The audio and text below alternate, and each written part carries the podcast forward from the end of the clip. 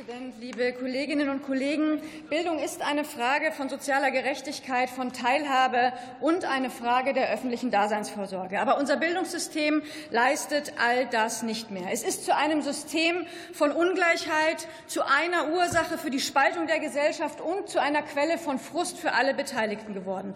Der Fachkräftemangel ist auf schwindelerregenden Höhen angekommen. Lehrkräfte und Erzieherinnen und Erzieher kämpfen mit Burnout und verlassen sogar den Beruf. Einrichtungen schließen, der Unterricht wird verkürzt oder fällt ganz aus. Hunderttausende junge Leute stranden ohne irgendeinen Berufsabschluss.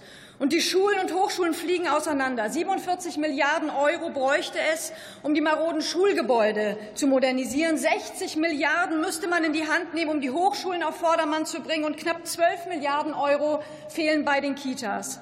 Kolleginnen und Kollegen, die Zahlen und Fakten schreien nach einem beherzten Handeln. Das hundertste kleinteilige Spezialprogramm reicht angesichts dieser Dimensionen an Notstand nicht mehr aus. Und das Nebeneinanderher von Bund, Ländern und Kommunen ist im Ernst der Lage nicht mehr angemessen. Die Linke, die Linke schlägt Ihnen heute zwei Maßnahmen vor, die den Bund in der Bildungspolitik mehr in die Verantwortung nehmen und die die Zusammenarbeit zwischen Bund, Ländern und Kommunen befördern.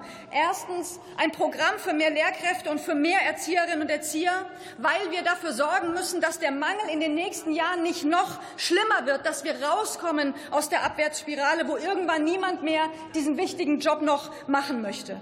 Und zweitens Zweitens. Wir beantragen ein 100 Milliarden Euro Sondervermögen für die Bildung, um unsere Kitas, Schulen, Berufsschulen und Hochschulen modern, digital, barrierefrei und klimaneutral zu machen. Beim 100 Milliarden Euro Sondervermögen für die Bundeswehr haben Sie gezeigt, was möglich ist, wenn es politisch gewollt ist. Es hat damals nur wenige Tage gebraucht. Da hatten Sie mit den Ländern die notwendigen Gespräche geführt, da hatten Sie das Grundgesetz geändert und stellen jetzt Milliarden für Bundeswehr und Rüstung bereit.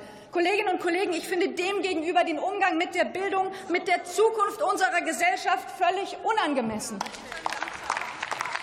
Herr Lindner, Herr Lindner hat damals argumentiert, es bräuchte ein Sondervermögen Bundeswehr, weil, ich zitiere, weil man eine mindestens 15 Jahre dauernde Vernachlässigung nicht von jetzt auf gleich im laufenden Haushalt korrigieren kann. Zitat Ende.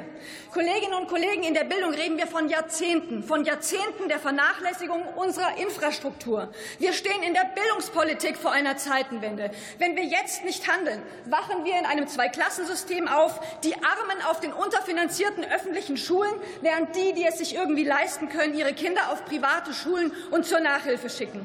Kolleginnen und Kollegen, wir stehen jetzt in der Verantwortung für die Perspektiven der jungen Generation, für die Zukunft als demokratische Gesellschaft. Wahlkampfversprechungen für gute Bildung wurden genug gemacht. Es ist Zeit zu handeln. Bitte stimmen Sie unseren Anträgen heute zu. Vielen Dank, Frau Kollegin Gurke. Als nächster Redner hat das Wort der Kollege Peter Heid, FDP-Fraktion.